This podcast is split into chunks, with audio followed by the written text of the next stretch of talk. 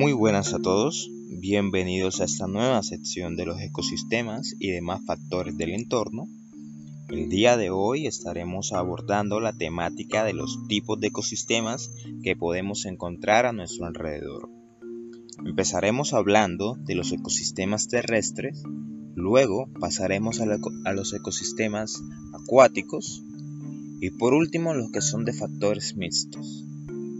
Abordaremos los conceptos que corresponden a cada uno de estos ecosistemas, sus características principales y como punto final hablaremos de los tipos de ecosistemas que podemos encontrar dentro de cada uno de ellos. Así que si quieres, ponte cómodo, relájate y disfruta este nuevo contenido que hemos preparado para ti el día de hoy. Empecemos.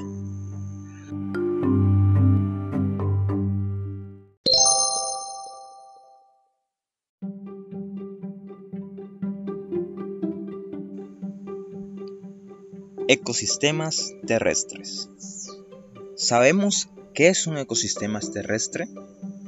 Pues bien, los ecosistemas terrestres son aquellos ecosistemas que tienen lugar en el suelo firme y en el aire, o en los accidentes geográficos como montañas.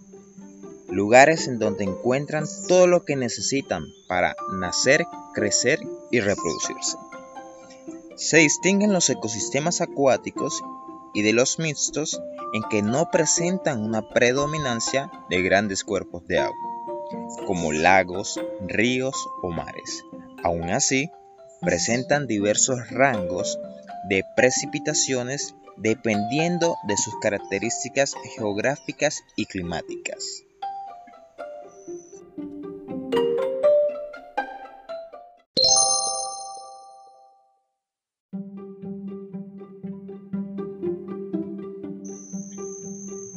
Características de un ecosistema terrestre.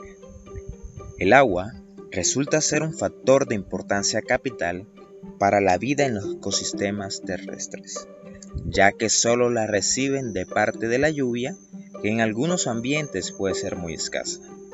No obstante, la vida en la Tierra cuenta con otras ventajas como la mayor presencia de la luz y la limpieza del ambiente, así como enormes plataformas en las que crece la vida vegetal hasta las alturas y una gran diversidad climática y topográfica.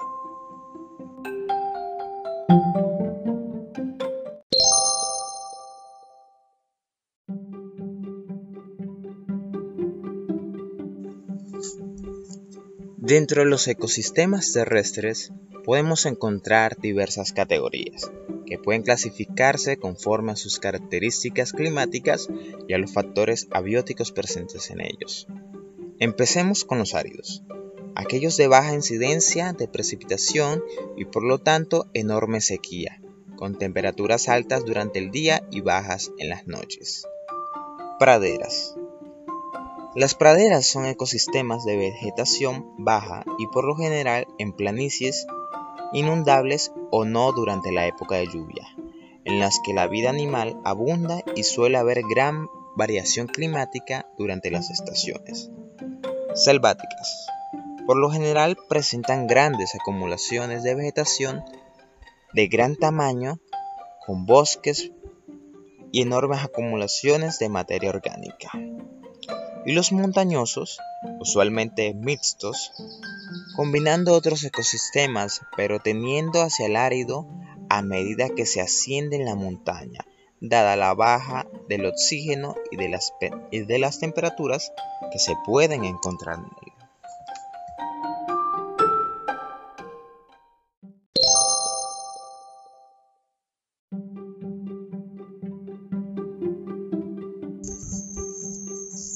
Pasemos ahora a los ecosistemas acuáticos. ¿Sabemos qué es un ecosistema acuático? Pues bien, un ecosistema acuático es todo aquel ecosistema que se desarrolla en un cuerpo de agua de diverso tamaño y naturaleza, lo cual incluye mares, lagos, ríos, pantanos, arroyos, lagunas y costas. En ellos juega un rol vital la naturaleza del agua, sus ciclos, así como el contenido orgánico presente en ella. Los ecosistemas acuáticos se dividen a grandes rasgos en ecosistemas marítimos, los pertenecientes al océano y a sus costas, y ecosistemas de agua dulce, ríos, lagos, lagunas y arroyos.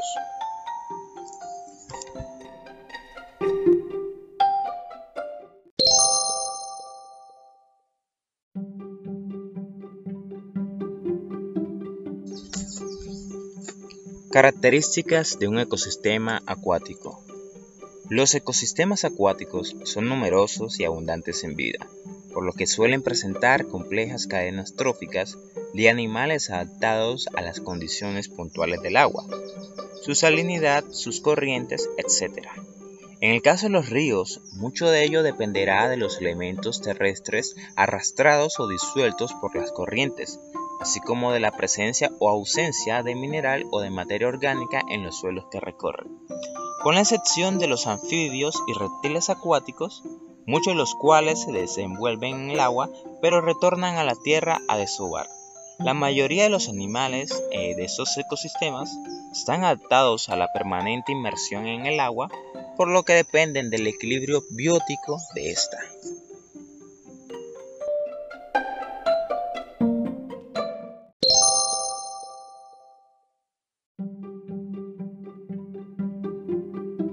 Los ecosistemas acuáticos también se pueden clasificar dependiendo de su naturaleza, si pertenecen a agua salada o agua dulce.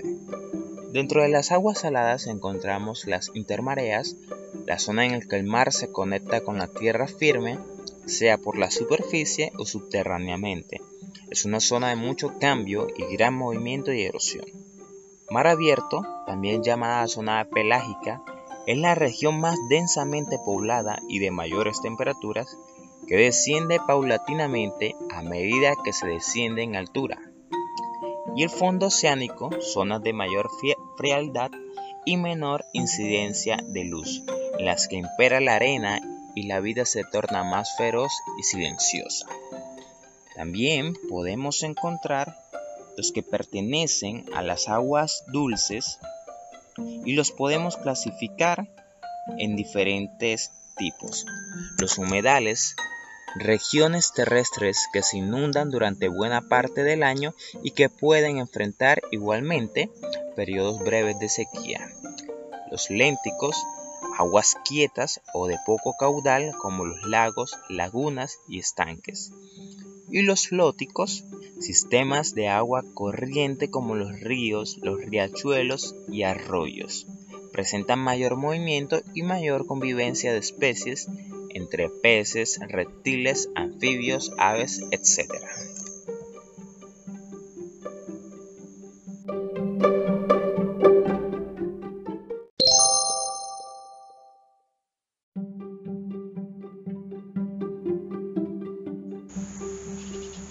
Y ya por último, podemos encontrar los ecosistemas mixtos o de transición.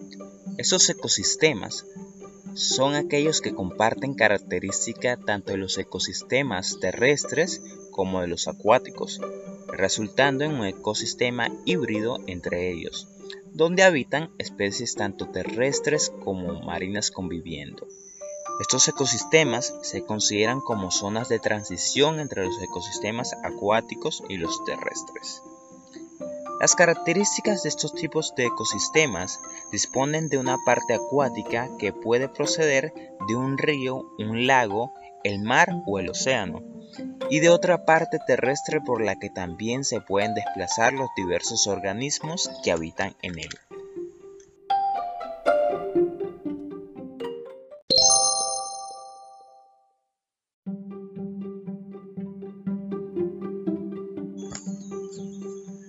Al igual que los ecosistemas terrestres y los acuáticos, los ecosistemas mixtos tienen unos tipos de ecosistemas dentro de él.